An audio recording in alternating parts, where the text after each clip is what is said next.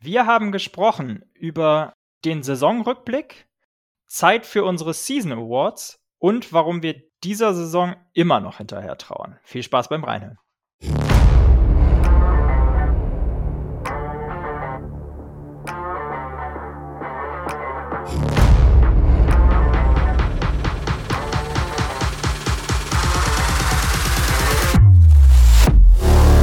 Schwarz, Rot, Purple and Gold.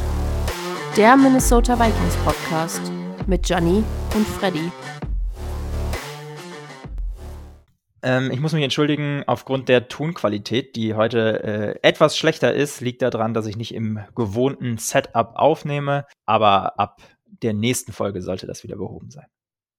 Und damit auch heute wieder herzlich willkommen zu einer neuen Folge Schwarz, Rot, Purple and Gold immer noch mitten in der Offseason. Und ich bin froh, dass wir gemeinsam, ich und Freddy, mal wieder ein bisschen Zeit verkürzen können für die Offseason. Grüß dich. Moin, Gianni. Ähm, ja, wieder, wieder eine weitere Woche ohne Vikings-Football. Ähm, wir kommen der ganzen Sache ein bisschen näher. Äh, aber ja, für heute haben wir, glaube ich, ein ganz, ganz gutes Programm. Ja, wir wollen uns mal die Saison noch mal ein bisschen im, in der Rückblick anschauen, äh, was so gewesen ist, wo mit welchen Erwartungen wir denn reingegangen sind und äh, wie der Saisonverlauf so war. Schauen auch mal auf einzelne Spieler drauf, unsere Top und Flop, Most Improved Player, Most Valuable Player, haben verschiedene Kategorien vorbereitet. Dann lass uns doch mal direkt reinspringen in die Regular Season. Ähm, ich glaube, Preseason können wir uns kneifen, ähm, aber da haben wir eh nichts äh, außer, außer verloren. Aber dafür ging es in, in Woche eins ging es dann richtig gut los bei unseren alten Freunden Green Bay, beziehungsweise äh, Green Bay bei uns zu Hause. Äh, 23-7 Win für die Vikings und äh, ja, da war ich also ich war natürlich auch vorher schon heiß wie Frittenfett auf das Spiel, aber da war ich richtig angefixt auf die Saison, weil das finde ich ähm, Divisional Opponent inner Week One, da weißt du dann schon mal direkt ungefähr, wo du stehst äh, in dem Jahr und wie gut das Team ist. Und äh, das sah ziemlich gut aus, oder? Ja, vor allem, du hast es schon gesagt, also ich finde es immer ein bisschen eklig in, zu Hause direkt, äh, ist natürlich cool, aber Division Opponent will man am Anfang nicht. Man will vielleicht irgendwie einen anderen Gegner haben und die Division Opponents dann zu einem späteren Zeitpunkt. Von daher fand ich halt Hammer, dass wir da direkt gewonnen haben. Und Jefferson auch ein super Spiel, hatte 184 Yards da an dem Tag. Ähm, sollte schon ein bisschen so richtungsweisend zeigen, äh, in welche Richtung es gehen kann diese Saison. Ja, und auch Kirk Cousins direkt 277 Yards, ähm, richtig gutes Spiel und das muss man vielleicht auch nochmal sagen. Darius Smith ähm, der hat da richtig äh, Hallo gesagt bei seinen alten Freunden und äh, das ein oder andere Mal Aaron Rodgers da ähm, ja, richtig auf die Nase gegeben. Dann ging es leider nicht so wahnsinnig gut weiter in Woche zwei, aber nimm uns einmal mit. Du warst ja live dabei in Philly. Ja, 24-7. Genau andersrum eigentlich das Ergebnis. Äh, und wir haben da wirklich gar kein Land gesehen. Mm, war so ein kleiner Traum von mir, dass ich mal die Vikings live sehe. Natürlich wie so viele ähm, von euch und auch äh, dir. Ähm, ihr habt natürlich da immer mal wieder Bock darauf, ein Spiel zu sehen. Äh, ist, kommt man selten in den Genuss. Von da habe ich mich richtig drauf gefreut. Ich war damals in New York, ähm, Kurztrip und habe dann gesagt, okay, ich nehme den die Chance wahr und äh, fahre dann auch nach Philly runter und gehe zum Monday Night Game zu den Eagles. Ja, eigentlich äh, das perfekte Setting, alles war angerichtet und dann kam es doch ganz anders. Ne? Ähm, an der Stelle vielleicht auch nochmal, hört nochmal rein, Johnny war zu Gast ähm, in der Footballerei im Frühstücksei in der Woche. Äh, wir verlinken das gerne nochmal in den Show Notes, ähm, wer es noch nicht gehört hat. Kann man sich trotz der Vikings-Niederlage gut anhören. Ja, war schon echt, echt cool. Äh, auch krasse Atmosphäre. Äh, also das, was man so über die Philly-Fans hört, das kennt man dann auch. Ähm, aber wie gesagt, wir haben da leider kein Land gesehen und dementsprechend bitter war es davor die Woche. Wir sind beide 1-0 gestartet, die Eagles und wir. War dann schon äh, ganz geil eigentlich ähm, mit den Erwartungen, aber ja, so sollte es leider nicht kommen. An dieser Stelle, weil du es eben angesprochen hattest, Johnny, ähm, ihr dürft gespannt sein, wir probieren es mal. Ähm, also ich versuche mir auch meinen Traum zu verwirklichen und äh, die Vikings äh, live zu sehen, das erste Mal dieses Jahr.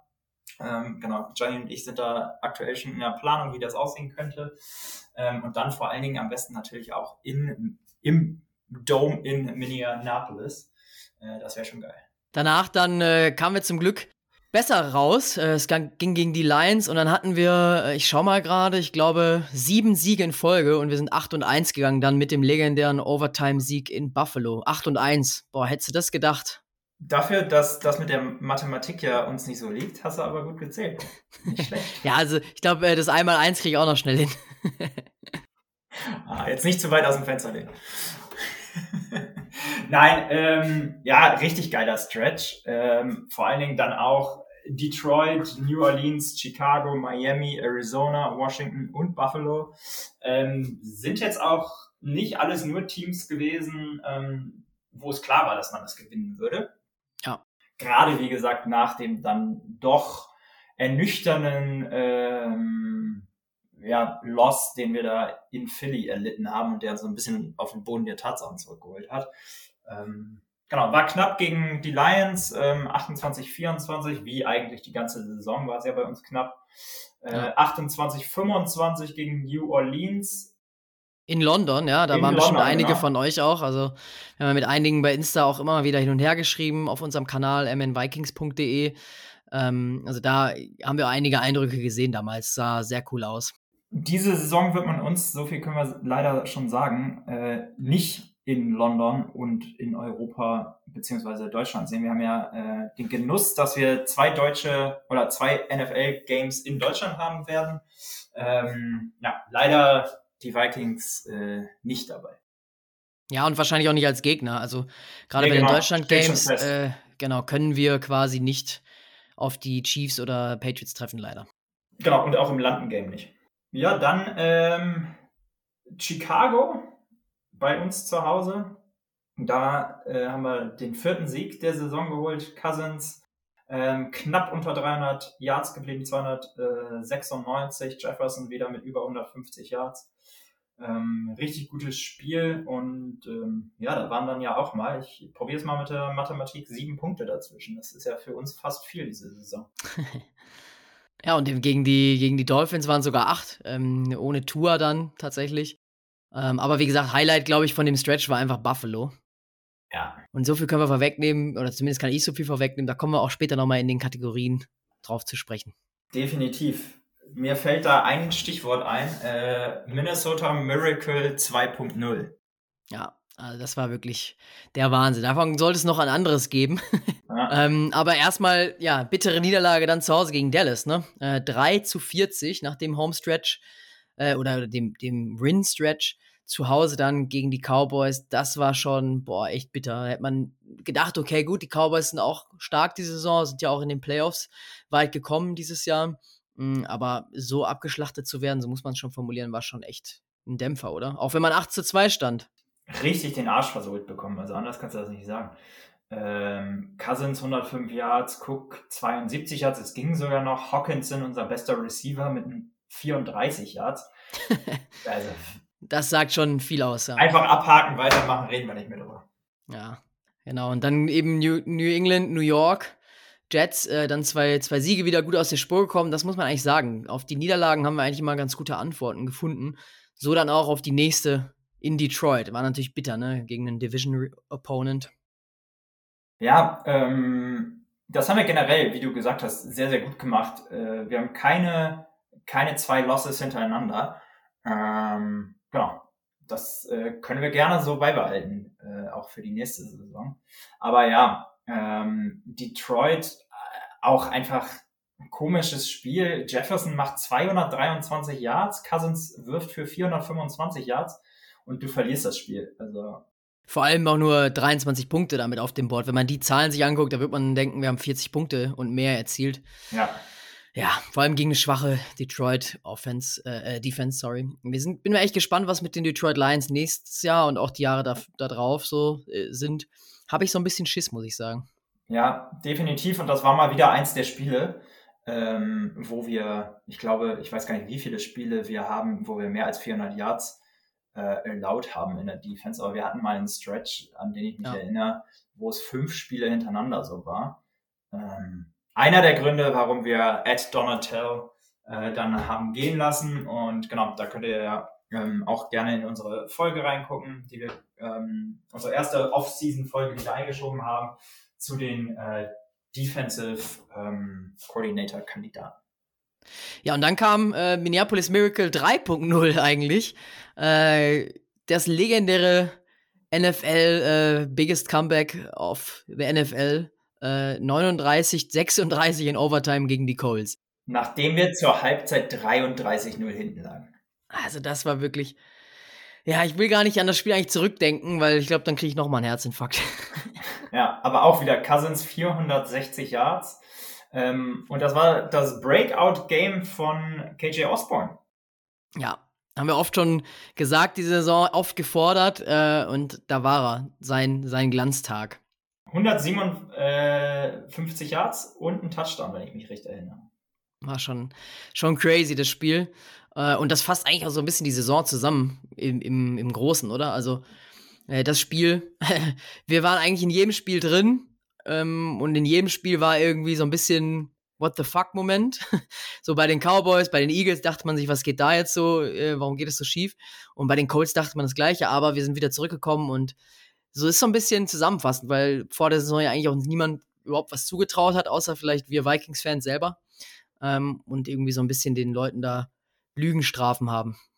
Ja, und das absolute Gegenteil von der letzten Saison, ne? ähm, wo wir halt alle Close Games verloren haben, haben wir diese Saison alle, fast alle zumindest, Close Games gewonnen. Äh, das entscheidende One-and-Done-Game leider äh, gegen die Giants dann äh, in der Postseason leider nicht. Genau, aber vorher ähm, ja, ging es eigentlich gut weiter direkt mit, nämlich den Giants. Ähm, ja. Nachdem wir das biggest Comeback in NFL History gegen äh, Indianapolis ähm, abgeschlossen hatten, dann äh, ein 27-24 mit einem überragenden 61 Yard Field Goal von Greg Joseph, was man so auch nicht so oft sehen wird.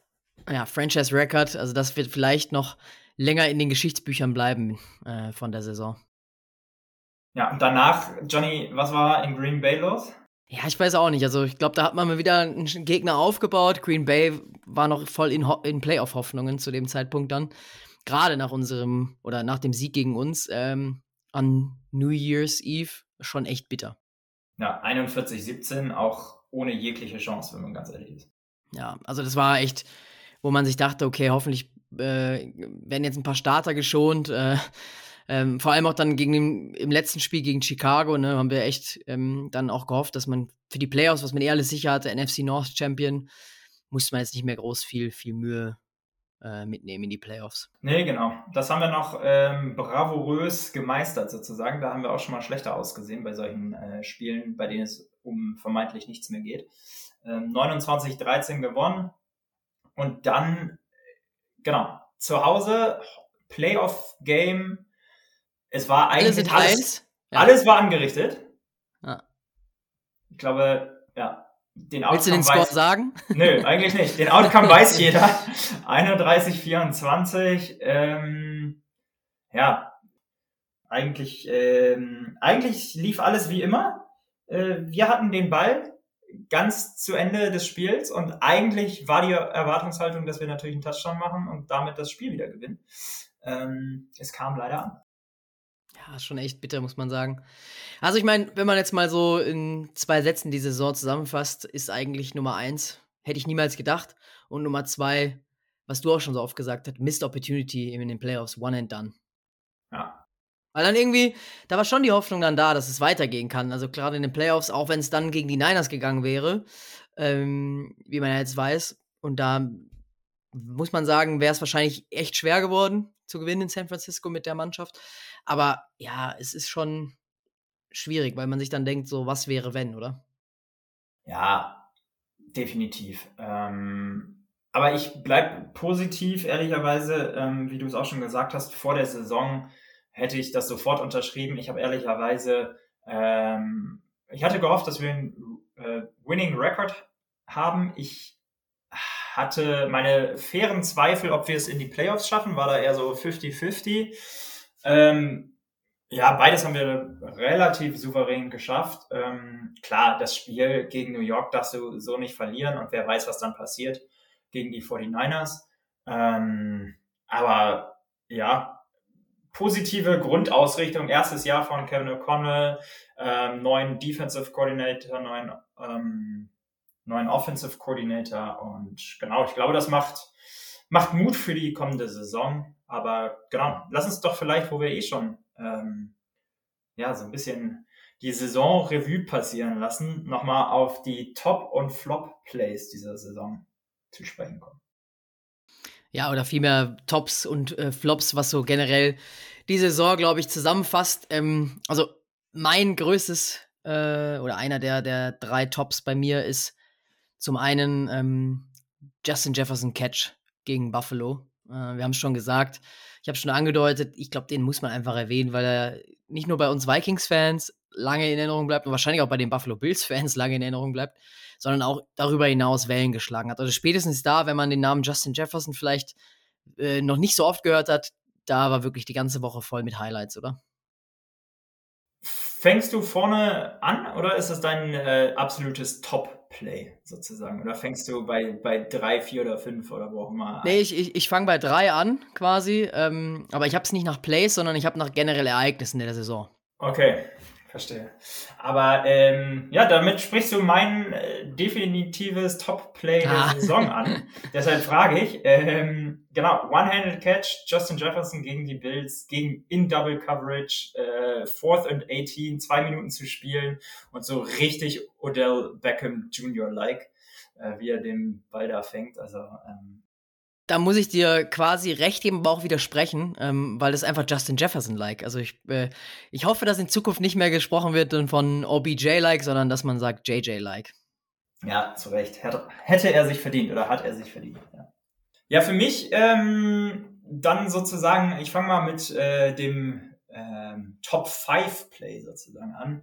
Es war für mich der ähm, Hawkinson Catch gegen die Giants auch Double Coverage, äh, Corner of the End Zone. Ähm, da können wir uns drüber streiten, ob das ein besserer Wurf oder ein besserer Catch war. Ähm, aber sehr, sehr stark gemacht und ähm, genau, auf Hawkinson kommen wir später auch nochmal zu sprechen. Ja, dann hau doch mal deine, deine ganzen Plays raus, weil dann kann ich nämlich mal meine anderen beiden Ereignisse nennen.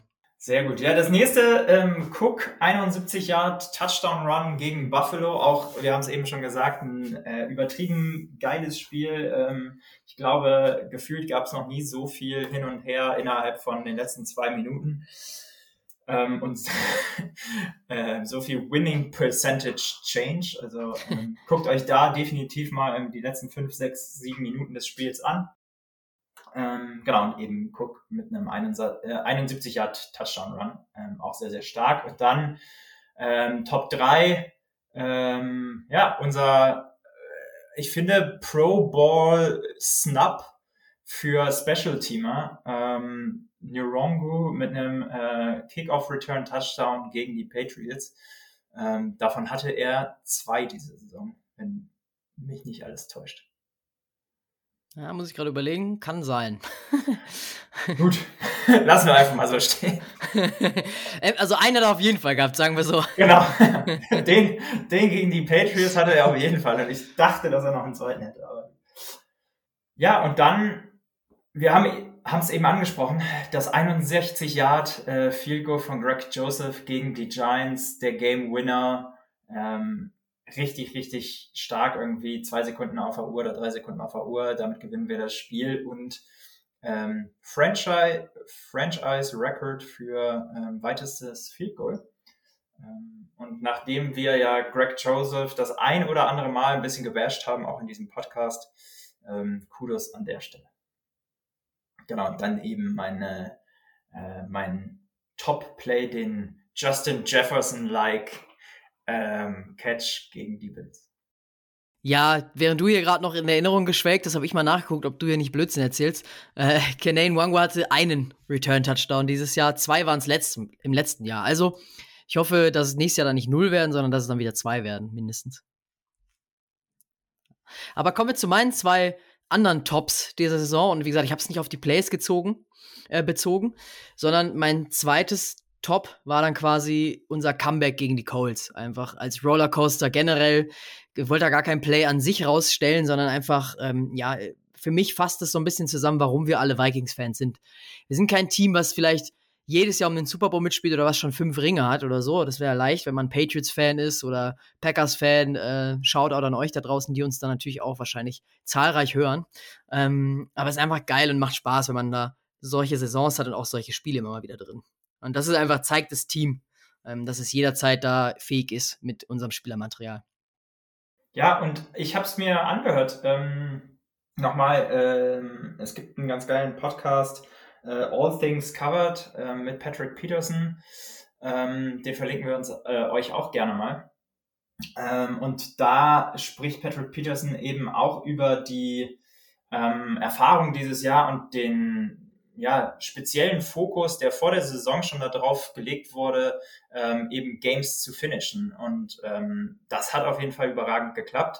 Äh, wir hatten, ich glaube, elf ähm, Games, in denen es mit weniger als einem Score äh, wir gewonnen haben und haben eben von diesen elf in der Regular Season alle elf gewonnen. Ja, und ein großer Verdienst, und da sind wir bei meinem bei meiner Number One äh, Top äh, äh, Geschichte quasi dieses Jahr. Ähm, wobei ich habe eigentlich zwei, aber ich habe mir jetzt mal hier nochmal Kevin O'Connell hervorgehoben als Rookie Head Coach mit seinem Rekord. Ähm, man hat natürlich immer Erwartungen und Hoffnungen an neues, neues Coaching-Staff, ähm, aber man hat natürlich gar keine Ahnung, was kommt da. Also er war noch nie Head Coach, er war vorher bei den Rams eben als Coordinator, hat den Ring geholt ähm, und wir hätten einfach wahrscheinlich niemals gedacht, dass es so gut klappen wird direkt zu Beginn. Ähm, und ich mag einfach seine Leadership und Culture. Und das hat einfach gezeigt, was gefehlt hat in den letzten Jahren unter Simmer und warum es dieses Jahr auch geklappt hat. Und äh, um hier so quasi so eine Brücke zu schlagen zu einem anderen Top NFC North Champion sind wir mal wieder seit langem geworden. Hätte vor der Saison, ähm, haben wir jetzt oft gesagt, diesen Satz, niemand. aber niemand gedacht, wirklich. Vor allem, äh, wenn man natürlich dann Aaron Rodgers in Green Bay sitzen hat, der vor der Saison sagt, äh, die NFC North gehört sowieso uns und geht nur über uns und äh, wenn ihr den Titel holen wollt, dann müsst ihr es über uns machen und die Packers haben diesmal gar nichts mitzureden gehabt. Ich glaube, da hätte man auch richtig gut Geld verdienen können, wenn du das vor der Saison gewettet hättest. ja. Müssen wir mal nächste Saison machen. ja. Beste Defense oder so mit einem neuen Koordinator. Vielleicht schaffen wir es, vielleicht schaffen wir es uns dann auch den Trip äh, zu finanzieren ähm, zu den Vikings. Ja, das wäre natürlich das wäre natürlich eine gute Idee. Aber hau doch mal raus, was du denn auch quasi Losses dieses Jahr oder Sachen, wo du sagst, boah, da dachtest du dir, what the hell? Ja, da muss man natürlich, äh, natürlich leider über die Recent History sprechen und über, ähm, ich möchte es an dieser Stelle nochmal vorher sagen, Kirk Cousins hat wirklich meiner Meinung nach eine sehr, sehr, sehr gute Saison gespielt. Ähm, Im letzten Spiel äh, in der Postseason leider gegen die Giants dann im der letzte Pass sozusagen, fourth and eight, und ähm, er wirft einen Checkdown für fünf Yards zu ähm, TJ Hawkinson. Der bricht das Tackle eben nicht, war ein sehr, sehr gutes Tackle. Ähm, und damit ist unsere Saison und unsere weiteren Playoff-Hoffnungen sind dann vorbei. Ähm, wir haben schon drüber gesprochen, das ist meiner Meinung nach ein Low ähm, Percentage Play, wenn du ähm, ja eben den Short of the Sticks wirft, wie, äh, wirfst, wie es so schön heißt, die ähm, Wahrscheinlichkeit, dass Hawkinson da das Tackle brechen kann, relativ gering. Ja, also es wurde unfassbar viel darüber berichtet, gesprochen in Social Media. Kirk Cousins wurde wie immer richtig ähm, auseinandergenommen. Gebasht eigentlich schon, ja, ja genau. Richtig auseinandergenommen dafür. Ähm, auf der anderen Seite muss man auch sagen, ultra krasser Pressure wieder. Ähm, die äh, Giants äh, haben es uns das ganze Spiel ultra schwer gemacht, besonders mit der Interior D-Line, äh, die ganze Zeit Pressure bekommen. Und ähm, ja, ich sag mal so, der hat halt keine, äh, keinen Bruchteil einer Sekunde länger und wirft das Ding ähm, einfach sozusagen nur noch weg in der Hoffnung, dass Hawkinson irgendwas damit machen kann, bevor er gesackt wird. Aber gut, sah natürlich in Summe ähm, scheiße aus. Ja, deswegen ist das auch einer meiner Flop-Momente der Saison. Ähm, der Loss gegen die Giants im, im Großen und Ganzen. Ich bin jemand, ich traue da der fatalen Chance einfach, ich kann mich da irgendwie nicht so von lösen, weil ich dann einfach oftmals immer an, in diesem Wenn, hätte, wenn und aber so ein bisschen gefangen bin. Soll man nicht machen, ich weiß, aber ist es trotzdem bitter, weil man wirklich sich immer denkt, so, dieses eine Play, was wäre gewesen? Ja, das ist immer so ein bisschen schade und dementsprechend traue ich dem Ganzen noch so ein bisschen nach. Ja, möchtest du weitermachen? Was war für dich sozusagen noch ein einschneidendes, negatives Erlebnis? Ja, wir waren vorhin bei den Colts. Für mich die First Half der Col gegen die Colts. Also 0 und 33. Ich weiß, wir lieben es, äh, Dinge schwer zu machen und uns da irgendwie so ein eigenes Bein, Handicap eigentlich zu geben und zu sagen, ja, mein Gott, liegen wir halt 0-33 hinten. Peterson hat ja gesagt, brauchen wir halt nur fünf Touchdowns. Aber das zeigt so ein bisschen, und das hat mir in dem Moment gezeigt, wir sind einfach nicht ready dieses Jahr leider. Also da habe ich immer mal wieder dran gezweifelt, in gewissen Spielen, auch bei den Eagles, auch zu Hause gegen die Cowboys. Dieses Wie ist einfach dann, ähm, ja, zusammenfassend, wo ich einfach gewusst habe, okay, ich glaube, so ein Playoff-Stretch bis in den Super Bowl und zum Ring, das, da ist die Chance natürlich sehr, sehr gering. Man hat natürlich viele Kritiker gehabt da draußen, die das schon immer gesagt haben, auch wenn wir irgendwie gegen die Lions gewonnen haben, dann hieß es halt, ja, waren nur die Lions oder erste Saison, äh, erste Woche gegen Green Bay, ja, war aber erste Woche, da sind die Packers noch nicht ready und so weiter. Immer so Ausreden auch fürs Positive gesucht. Aber da wusste ich, eigentlich kann man das Team ähm, noch nicht bis zum Super Bowl tragen. Ja, leider sehr, sehr ähnlich. Also habe ich, sehe ich genauso, ähm, glaube ich, eine valide Analyse. Ähm, für mich war ein weiterer unnötiger Moment einfach, ähm, das Spiel gegen Philly oder der Loss gegen Philly und oder gegen die Cowboys. Also können wir uns aussuchen. Ähm, beziehungsweise auch gegen, ähm, gegen die Packers, weil alles drei ähm, Spiele in der Conference, die wir verloren haben, und hätten wir mhm. eins dieser Spiele gewonnen, ähm, dann hätten wir nochmal ein ganz anderes Seeding gehabt, ähm, hätten ähm, sogar ja, de, den First Seed bekommen von den, von den Eagles und hätten eben ähm, Home Field Advantage durch die Playoffs gehabt und vor allen Dingen, was noch wichtiger ist, meiner Meinung nach, ähm, ein First Round Bye ähm, in der ersten Runde der Playoffs. Ähm, gut, in, also gegen Philadelphia, du warst da, war glaube ich wenig zu holen an dem Tag, ehrlicherweise. Gegen die Cowboys haben wir auch richtig den Arsch versohlt bekommen. Ähm, ja, gegen die Packers einfach wieder so unnötig. Wir haben bewiesen, äh, ja klar war das erste Spiel der Saison, aber wir haben bewiesen, dass wir, dass die uns liegen, dass wir ja. mit denen mithalten können, dass wir die bezwingen können. Ähm, und eins dieser drei Spiele musst du einfach gewinnen und dann äh, bist du der Top Seed in der NFC. So ist es. Deswegen ist es halt bitter. Ähm, und wir könnten noch viel äh, konjunktiv sprechen, aber was definitiv äh, schwierig war und wo wir gar nicht so hinterher trauern müssen, ist das Defensive Play. Und deswegen habe ich mir aufgeschrieben, Defensive Coordinator zu entlassen ist nie irgendwie ein Top oder ein Win oder was auch immer, auch wenn es jetzt vielleicht natürlich ein Neustart sein kann und sein muss.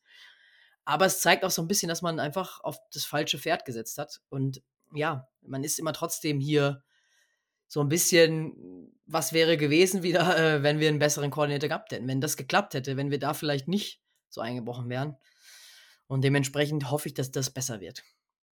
Da auch nochmal Kudos an Kevin O'Connell, der das, ähm, glaube ich, sehr, sehr ähnlich äh, und nüchtern betrachtet hat äh, und deshalb dann ja auch ähm, ja, Ed Donatel rausgeworfen hat. Ähm, und ja, ich glaube, äh, es, es kann für den neuen, äh, es ist eigentlich eine ganz, ganz nette Position, weil es kann nicht so viel schlechter laufen, als es dieses Jahr gelaufen ist in der Defense. Hast du noch äh, Flops oder wollen wir zu den Spielern übergehen? Ich würde eigentlich lieber zu den Spielern übergehen, wenn ich ganz ehrlich bin. Mir reicht es mit diesen negativen äh, Erinnerungen. Ja, dann hau doch mal raus. Wer war denn so dein, dein MVP oder dein Top-Player? Ja, bevor wir zum Top-Player kommen, lass uns doch vielleicht anfangen mit den Überraschungen ähm, diese Saison. Ähm, und da gab es auf jeden Fall auch einige positive. Ähm, first and foremost für mich Duke Shelley. Ähm, jemand, den man, also ich gar nicht auf dem Zettel hatte, nicht vor der Saison, nicht während der Saison, erst als er dann angefangen hat, für uns zu spielen und einfach Play after Play after Play gemacht hat. Ähm, der hat einfach mal ähm, laut PFF äh, ein äh, Defensive Grading von 82,9 und ist der viertbeste von 118 Cornerbacks. Ähm, ja. Und den haben ähm, dankenswerterweise ähm, Shoutout an die Bears, vielen Dank dafür, ähm, die Jungs einfach mal gehen lassen. Ja, den habe ich auch aufgeschrieben.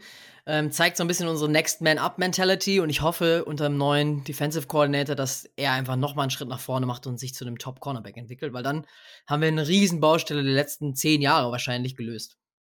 Ja, ähm, ich weiß nicht, also ich glaube, man kann nie genügend äh, Cornerbacks haben. Wir haben äh, eine ganze Armada von, äh, von Defensive Backs. Ähm, wir haben aber auf der Position fast schon historisch ein Verletzungsproblem und das ist auch, das ist jetzt nicht nur ein Problem von den Vikings, sondern das ist auch, wenn man sich das across der NFL anguckt, dann ist äh, Cornerback eine der Positionen, wo du ähm, leider am meisten Verletzungen hast. Ja, ich habe mir noch äh, offensiv, ähm, und den hast du sicherlich auch, bin ich mir zu 99,9% sicher, ist unser alter Freund KJ Osborne. Wir haben ihn oft gefordert, wir haben auch vorhin schon über ihn gesprochen mit seinem Breakout-Game. Ähm, ja, er hat gar nicht so statistisch gesehen 650 Yards, sechs Touchdowns, gar nicht so mega krass. Und er hat auch, wenn man hier und da, sag ich mal, neutralere Berichte liest, hat das immer noch nicht so den Stand zum Second äh, Wide Receiver oder, oder Third Wide Receiver geschafft. Aber für mich zeigt das einfach, dass gerade gegen Ende der Saison war er super stark und zuverlässig, dass er bei den Gegnern auch noch so under the radar ist und jemand ist, der nächstes Jahr vielleicht, wenn Thiel nicht mehr da ist, ähm, den Schritt nach vorne machen kann, weil ist natürlich kann man jemanden draften oder man kann jemanden verpflichten, aber dann weiß man auch nicht, wie funktioniert er denn im neuen System. Und ich glaube, Osborne, wenn er jetzt ein Jahr nochmal unter O'Connell ja, viel, viel mehr Praxis gesammelt hat, dass er dann auch nochmal einen Schritt, äh, auch eine 1000-Jahr-Saison zum Beispiel machen kann. Ja, gehe ich mit. Ich habe ihn nicht aufgeschrieben, ehrlicherweise. Ah. Überraschender, überraschenderweise, ja. Ähm, weil ich mir dachte, dass der sicher auf deiner Liste steht. Ähm, ich habe dafür noch ein paar andere Kollegen, und zwar ähm, Kyrie's Tonga. Ähm, die nächste äh, Hero Story out of äh, Chicago sozusagen. Auch da nochmal ein fettes Dankeschön. Ähm, der auch, ähm, ja, also auch den kannte ich vorher nicht, ehrlicherweise. Und ich beschäftige mich jetzt schon eine ganze Weile mit Football generell und auch mit Vikings Football im Speziellen. Ähm, der hat ein PFF-Grade von 77,8 und ist der 12 äh, beste Interior ähm, Lineman von 126 äh, Linemen, äh, Defensive Linemen. Also ähm, mega Feind, ähnlich wie Duke Shelley. Ähm, ja, und auch jemand, wo ich einfach glaube, ähm, dass er uns unfassbar helfen kann, besonders weil nicht ähm, feststeht, was mit Derwin Tomlinson ist. Ja, und gerade so Player sind wichtig, weil in der NFL muss man natürlich auch mal schauen auf Cap-Situation. Da schauen wir auch noch mal in der nächsten Folge drauf. Äh, mit Free Agency und so weiter. Und dann muss man einfach solche Rosinen finden, also versteckte Perlen, äh, auf die vielleicht andere nicht kommen und einfach kreativ sein. Ich habe auch noch eine und da bin ich mir nicht sicher, ähm, ob das so als Überraschung durchgeht, aber ich versuche es einfach mal. Ich habe äh, Kirk Cousins äh, Chains aufgeschrieben, äh, einfach weil ich damit niemals gerechnet hätte, dass der nochmal seinen Swag wiederfindet ähm, oder ihn überhaupt findet, was heißt wiederfindet. Ähm, und er wurde wirklich viel kritisiert, äh, hatte über 4500 Yards, äh, war damit viertbester und seine zweitbeste Karrieresaison. Äh, 29 Touchdowns, damit auch fünftbester in der NFL aber auch 14 Interceptions, äh, was seine meisten in der Karriere sind. Mhm. Trotzdem zeigt es mir so ein bisschen, er, er findet so das Mojo unter Kevin O'Connell. Er traut sich Dinge, die er sich vorher nicht getraut hat. Das passt immer so ein bisschen zu den Chains, so diesen Swag. Äh, vorher ist er vielleicht eher auf Nummer sicher gegangen, ähm, hat vielleicht eine höhere Completion Percentage gehabt und diesmal mit 66 Prozent so einer seiner schlechtesten. Ähm, ja, und wenn wir die Bilder da sehen im Flugzeug mit der, mit der Kette und äh, wie er da Körper, äh, wie sagt man, oberkörperfrei quasi so den Tanz abspielt, hätte ich nicht gedacht und äh, gefällt mir. Gerne mehr davon. Ähm, 77,4 ähm, PFF-Rating. Ähm, das ist der neuntbeste Wert ähm, von allen Quarterbacks. Ähm, bei CBS wird er als achtbester ähm, passend zu seiner Rückennummer als achtbester äh, Quarterback gerankt. Für mich fast sogar noch höher. Ähm, ja, sein Completion Percentage, äh, die du angesprochen hast, erklärt sich meiner Meinung nach dadurch, dass er eben deutlich mehr Risiko gegangen ist, was auch für die höheren Interceptions äh, spricht, aber dann eben auch die Yards per Completion deutlich höher als ähm, sonst von ihm gewohnt. Äh, ja, Kudos an der Stelle, eine sehr, sehr gute Saison und ich glaube, darauf kann man aufbauen für, für nächstes Jahr. Ich habe äh, ja, ich habe noch eins, zwei Kollegen und zwar ähm, Hawkinson. Also dass äh, TJ Hawkinson ein richtig guter äh, oder ein richtig gutes Tight End ist, das wusste man. Dass er bei uns so einschlägt, hätte ich nie gedacht, ehrlicherweise. Ähm, wir haben mit unseren In-Season Trades bisher mehr Pech gehabt, als wir Glück hatten, möchte ich eigentlich sagen. Ähm, der letzte richtig, richtig, richtig gute, äh, an den ich mich erinnere, ist schon eine Weile zurück, ist Jared Allen, der irgendwann mal äh, innerhalb der Saison aus Kansas gekommen ist und nachdem ein Pro Bowl nach dem anderen bei uns geholt hat. Ähm, ich will ihn jetzt gar nicht damit vergleichen, aber wenn man sich das anguckt, auch ähm, Hawkinson mit, einer, äh, mit einem ähm, PFF-Rate von 73,2, zehnt bestes Tight End von 74 äh, eligible Tight Ends. Ähm, der hat einfach mal, ähm, ich weiß gar nicht, in welcher Woche er zu uns getradet worden ist. Woche 6 oder 7? Ja, sowas irgendwie, genau, ja. Und ist seitdem hat er es dann geschafft, ähm, 519 Yards für uns zu machen. Das ist der ähm, viertbeste Wert nach ähm, Justin Jefferson, Thielen und Osborne eben. Hat 60 Receptions, äh, und drei Touchdowns. Ich würde mich da freuen, wenn wir nächstes Jahr mehr Touchdowns von ihm sehen, aber mh, hm, auch da, ja, sehr, sehr stark. Ja, zu Hawkinson sage ich gleich noch was, deswegen bin ich jetzt gerade äh, noch kurz ruhig. Ähm, ich bin mal gespannt auf deine, deine letzte Überraschung, wenn ich mitgezählt habe. Sehr stark. Das läuft heute bei uns mit, mit der Mathematik. ähm, ja, Brian Asamoah, ähm, für mich auch eine Überraschung als Rookie. Ähm, der hat äh, lange Zeit das Feld nicht gesehen, ehrlicherweise. Wenn er es gesehen hat, die Limited Snaps, die er hatte, ähm, sehr stark gespielt, ähm, ist super athletisch. Ähm, ich erinnere mich an ein Spiel, wo er eben seinen eigenen Forced Fumble recovered beispielsweise. 78,8 ähm, PFF Rating leider nicht gegradet, ähm, weil er nicht genug Snaps gespielt hat insgesamt. Aber das ist jemand, auf den wir, glaube ich, uns freuen dürfen. Ähm, und auch jemand, der super wichtig sein wird, besonders, ähm, weil er ähm, nicht ganz sicher ist, wie unsere Linebacker-Situation mit äh, Jordan Hicks und ähm, Eric Kendricks dann nächste Saison aussieht. Ja, war am Anfang der Saison ja auch verletzt, von daher ähm, hoffe ich, dass das so ein kleiner Draft-Stil war ähm, dieses Jahr und in den nächsten Jahren einfach auch nochmal einen Schub bekommt. Also der hat definitiv Potenzial, der Junge, und würde mich sehr freuen, wenn er da bei uns äh, länger bleiben kann. Ja, dann äh, haben wir gerade schon angedeutet, ähm, haben wir eigentlich unseren MVP quasi noch, Most äh, Valuable Player, Most Improved Player kommt noch und äh, ich habe auch noch einen Flop. Ähm, ich weiß nicht, womit willst du starten? Überlasse ich dir. Jetzt haben wir so viel über gute Sachen gesprochen. Jetzt müssen wir mal wieder so ein, äh, nicht Feedback-Sandwich, aber quasi das Negativ-Sandwich einbauen. Und äh, dann lass uns doch mal, bevor wir dann äh, zu den erfreulicheren Dingen kommen, nochmal über ähm, die Enttäuschungen in Anführungsstrichen sprechen. Ja, über die Defense haben wir schon gesprochen. Ähm, ich habe jetzt tatsächlich zwei offensive Flops ähm, und das sind einmal äh, Jalen Rager der nur acht Receptions hatte, 104 Yards, ein Touchdown. Jaden, wer? ja, kennt man gar nicht, ne, irgendwie. Der kam aus Philadelphia, äh, auch getradet während der Saison. Ähm, war damals, äh, man kann es eigentlich kaum glauben, wurde damals vor Jefferson getradet, äh, gedraftet von den Eagles. Ähm, damals haben sich Mike Zimmer und Rick Spielman noch ins Fäustchen gelacht. Ähm, Nachhinein muss man wissen, ja, haben sie recht gehabt, dass sie gelacht haben. Ähm, eigentlich ganz gut, fand ich, weil es irgendwie so ein Low-Risk-Deal war und nicht viel bezahlt für ihn. Ähm, aber man hat immer wieder viele Abstimmungsfehler gesehen. Er wurde eigentlich im Passing-Game mit acht Receptions gar nicht ein, eingebunden.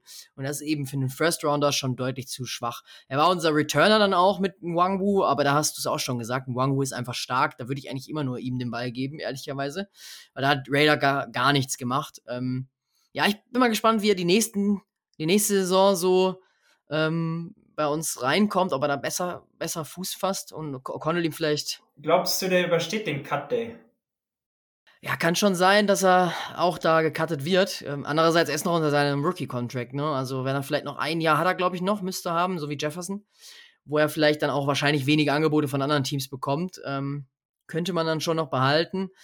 Aber ich glaube ehrlicherweise nicht so dran an ihn, ähm, weil ja, muss man leider sagen, er hat dann auch mal ja gesagt, ja, gegen den und den müssen wir gewinnen und äh, wir können mit dem W planen. Also ich glaube, er ist jetzt auch nicht so die hellste Kerze auf der Torte. Ähm, ja. Ich halte mich da mal dezent zurück, aber ich glaube, das hast du schon ganz gut analysiert, sagen wir mal so. Ähm, wenn es um einen Jalen geht, dann wäre mir doch äh, Jalen Naylor äh, deutlich lieber, ehrlicherweise. Ähm, der hat auch einfach mal zwei Spiele weniger gespielt als äh, unser Kollege Rager ähm, und hat aber immerhin ähm, fast 70 Yards mehr gemacht bei der gleichen Anzahl, äh, bei neun Receptions gegenüber ähm, acht bei Rager. 180 ähm, Yards ist jetzt auch, äh, haut, wird kein Umhauen. Ähm, beide einen Touchdown. Aber ja, lieber Jalen Naylor als Jalen Rager. Ich kann gerne weitermachen sozusagen mit, ähm, mit den Enttäuschungen. Ähm, Eric Kendricks, super solider Spieler, jemand, der ähm, unsere Defense anführt, ähm, der auch statistisch gesehen gar nicht so eine schlechte Saison hatte. Ähm, er ähm, war wieder äh, Lead Tackler mit 137 Tackles, aber mir haben die Big Plays von ihm mhm. gefehlt. Ähm, das, was, äh, wo wir ihn sonst kennen, er ist ein super Pass-Defender normalerweise, super wenig Pass-Breakups, ähm, fast keine, ich muss gerade mal nachgucken, aber ich glaube, glaube keine Interception, ehrlicherweise. Acht Tackles for Loss, einen Sack. Das haut mich jetzt nicht um, ehrlicherweise. Keine Interception, sechs Passes defensed. Ja, kennt man schon deutlich bessere Saisons von ihm und gerade so als Stütze in der Defense habe ich auch mehr erwartet. Ja, und ehrlicherweise dahinter dann Jordan Hicks direkt, äh, auch 129 Tackles, ähm, drei Sacks immerhin, auch nur zwei Tackles for Loss, zehn Pass Defense, eine Interception. Ähm, äh, ja, für mich fast sogar ein bisschen der bessere Linebacker äh, diese Saison ich hätte mir von beiden deutlich mehr erwartet. Aber vielleicht ist das auch was, was dem Scheme geschuldet war. Ähm, ist sicherlich kein Zufall, dass beide ähm, unsere erfahrenen Veteran Linebacker da diese Saison zumindest ähm, so was den Eye-Test angeht, nicht äh, herausgestochen. Ja, dann habe ich nochmal einen Offensive äh, Flop, äh, habe ich ja angekündigt. Und das ist generell das Run-Game oder Running Back-Game. Ähm, Cook wurde viel eingesetzt, ähm, war eigentlich so unser Workhorse und wir haben oft Alexander Madison gefordert. Und da würde ich mir einfach wünschen von Kevin O'Connell, äh, haben wir auch eigentlich in jeder Folge thematisiert, dass da ein bisschen mehr Abwechslung kommt, dass man da auch hier und da mal unseren One-Two-Punch besser ins Spiel bringt. Cook hatte, ähm, was Yards angeht, 1173 Yards, ähm, Sechster in der NFL, aber nur acht Touchdowns, das ist eigentlich Mittelmaß. Ähm, und im Receiving Game wollte er eigentlich mehr eingesetzt werden, hat aber auch knapp unter 300 Yards nur äh, erzielt. Ähm, ich will gar nicht sagen, dass Cook eine schlechte Saison hatte. Ich glaube einfach, dass da so ein bisschen die Kreativität gefehlt hat. Ähm, wird natürlich jetzt spannend zu sehen sein, was wir mit Cook machen. Ähm, oftmals ist es so, Nummer 1 Running Back bin ich jetzt kein Freund von in der NFL, denen irgendwie einen riesen Vertrag zu geben. Bestes Beispiel sind da die Cowboys. Ähm, ja, ist natürlich schwierig. Ich glaube, Running Back, wenn man sich da so einen äh, McKinnon anschaut, zum Beispiel bei den Chiefs, Seventh Rounder, den wir ja auch kennen. Genau, und den, den kann man da eigentlich easy, easy mal ins Spiel bringen. Und von daher schaue ich mal, ob da die, äh, die Vikings für eine Überraschung sorgen zur nächsten Saison.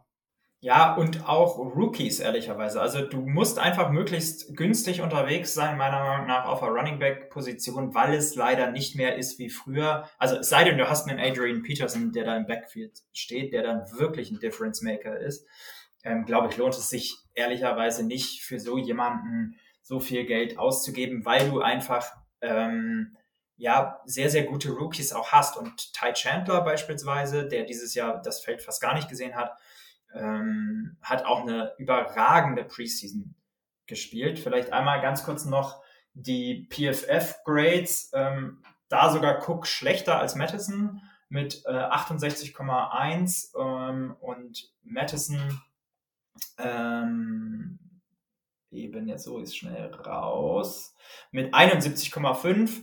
Madison der 36 beste Running Back von 60, äh, Cook eben an äh, Stelle oder Nummer 42 und insgesamt ist das einfach zu wenig.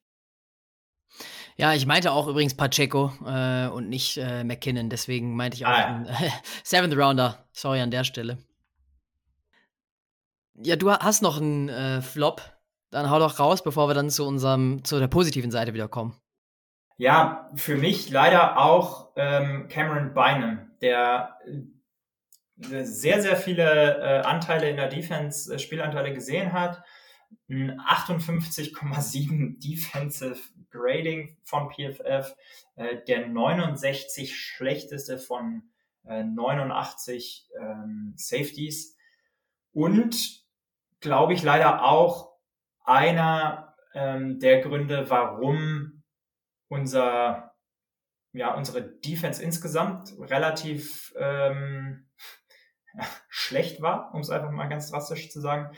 Und auch, warum man ähm, von Harrison Smith der zwar eine gute Saison gespielt hat, aber der da wirklich so ein bisschen ähm, den Feuerwehrhelm auf hatte und immer Feuer löschen musste gefühlt und sich weniger auf Big Plays ähm, konzentrieren konnte, obwohl er, und dazu kommen wir später auch nochmal, ähm, ja, sehr, sehr viele, oder sehr viele, aber ähm, die zweitmeisten Interceptions gefangen hat innerhalb.